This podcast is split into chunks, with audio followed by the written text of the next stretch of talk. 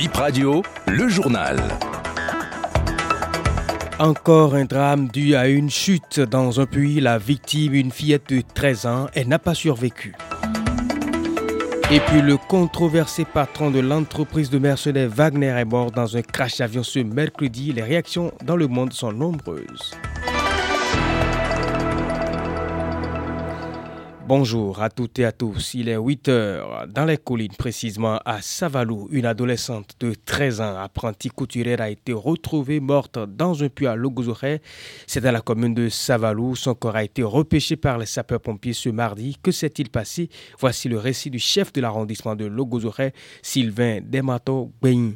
Une fille âgée de 13 ans qui a commencé l'apprentissage depuis 6 mois. Restée auprès de sa patronne, qu'il n'y a rien comme différent entre eux. Mais le dimanche passé, elle est allée à la messe pour retrouver 13 heures. Elle a pris ses vêtements elle-même. Elle a fait les lessives vers 13 heures là. Mais quelques temps après, sa patronne a constaté qu'elle n'est plus dans la maison. Donc, vers 16 heures, elle s'est dépêchée pour aller voir ses parents pour demander si elle n'est pas venue. Les parents ont déclaré non. Comme c'est une jeune fille âgée de 13 ans, les gens pensé que peut-être qu'elle allait voir son concubin, mais ce n'était pas le cas. Donc, ils ont attendu jusqu'au soir et elle n'est pas rentrée. Le lendemain, ils sont allés au commissariat faire la déclaration et on a annoncé dans le village.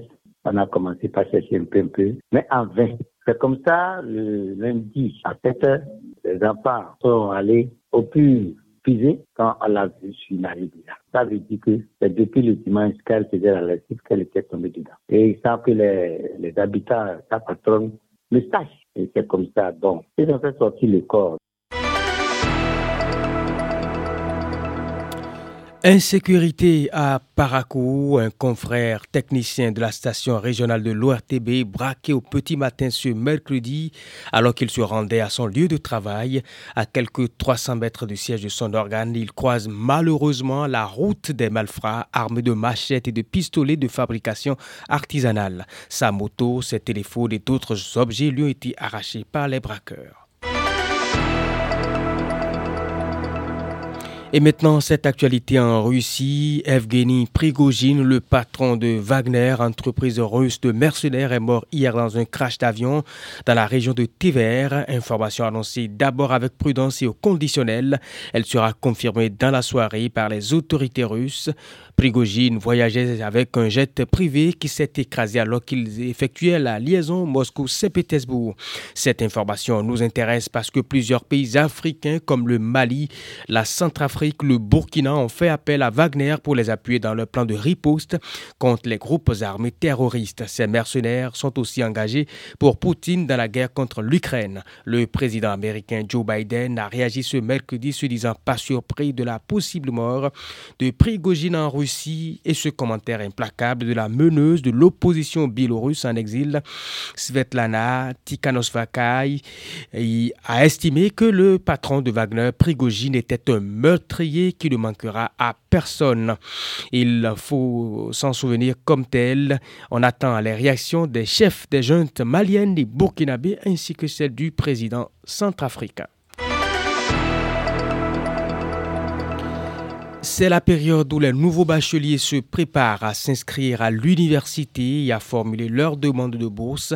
Les anarcheurs sont à l'affût et tentent déjà de s'engouffrer pour escroquer. Vigilance, l'OCRC attire votre attention sur le traquenard d'Orkasawangan.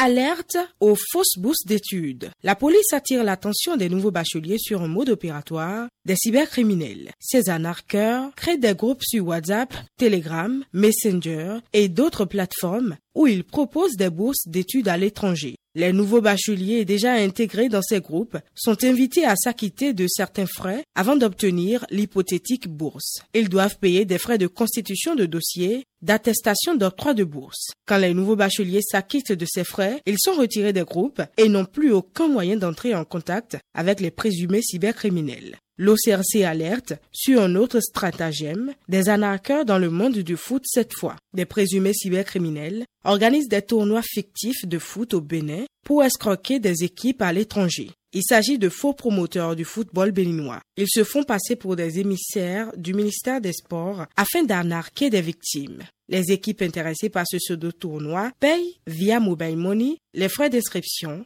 des frais d'assurance, de voyage et d'hébergement au Bénin. À la descente de l'avion, les équipes et leur staff se rendent compte que c'était du vent. Un certain Jean-Marc Muller est cité comme faisant partie des présumés cybercriminels. Ces escrocs opèrent via ces numéros 97 02 61 24 et 53 82 25 00.